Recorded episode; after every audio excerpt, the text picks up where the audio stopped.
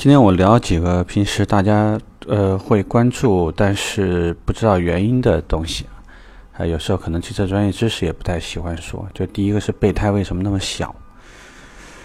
呃，有一些同事呢会很单纯的认为备胎小嘛，不就是偷工减料咯，减降低成本了？这个从某些意义上来讲，你这个也说得过去。但是如果客户呢非常抵触的时候呢，我希望你会有些其他的不同的意见，呃，至少呢让客户心里会舒服一些。呃，一个原因呢是备胎的使用频率没有那么高，我这么说你肯定一般是能理解的。呃，因为有很多时候搞不好你车开了一年甚至两年，你的备胎可能也没有使用过，就是它的使用频率并不是特别高。啊，第二点呢。就是车内为了减少，叫尽可能的减少一些平时用不到的空间。比如说，我要把这个空间利用利用率，因为我们已经说了，备用胎的使用率并不那么高，所以我们也不会希望它占用太大的空间。第三，那么原尺寸的备胎，呃，从客户的心理上来讲，你当然是觉得这个。感受会舒服一些，但是你也想一个这样的问题，就是如果是原尺寸备胎，无论从这个占的空间，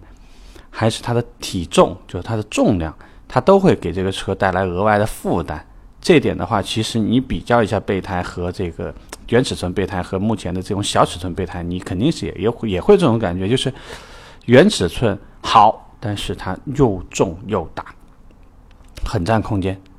啊。所以呢，你会发现大部分的车呢会做一定的取舍，就是会在备胎这个部分呢使用一个扁平比非常非常夸张的一个，然后这个尺寸呢也看上去非常蹩脚的一一个这样的呃配置。那你像你在一台。三四十万的路虎身上呢，有时候你也能看到的一个备胎，就是一个看上去非常丑，然后轮胎上面呢会是一个这个橘色啊，让你感觉呢非常醒非常醒目的一个一个这样的状态。所以就是如果客户很抵触它，你是需要告告诉客户，如果你的你销售的产品品牌它是一个小尺寸备胎，你就要告诉他，这是为了节约空间。并且呢，因为备胎使用频率不高，还有一点呢，减轻车身重量，那么做的一个折中方案。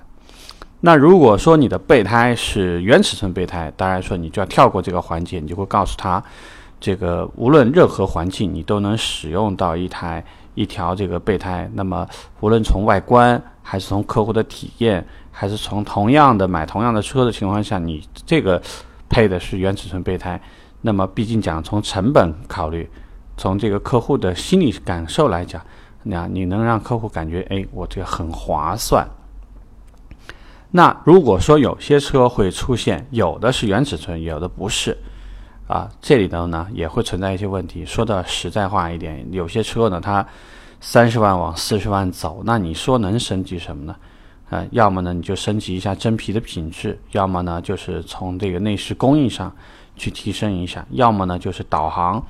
中控屏的尺寸从小屏幕变成大屏幕，从大屏幕变成那种智能化一些带一些这种呃车联网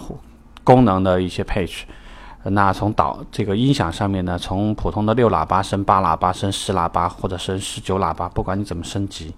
啊，从普通的双声道变成这个 DTS 解码 THX 解码，不管你用哪种啊，车内的这个体验更好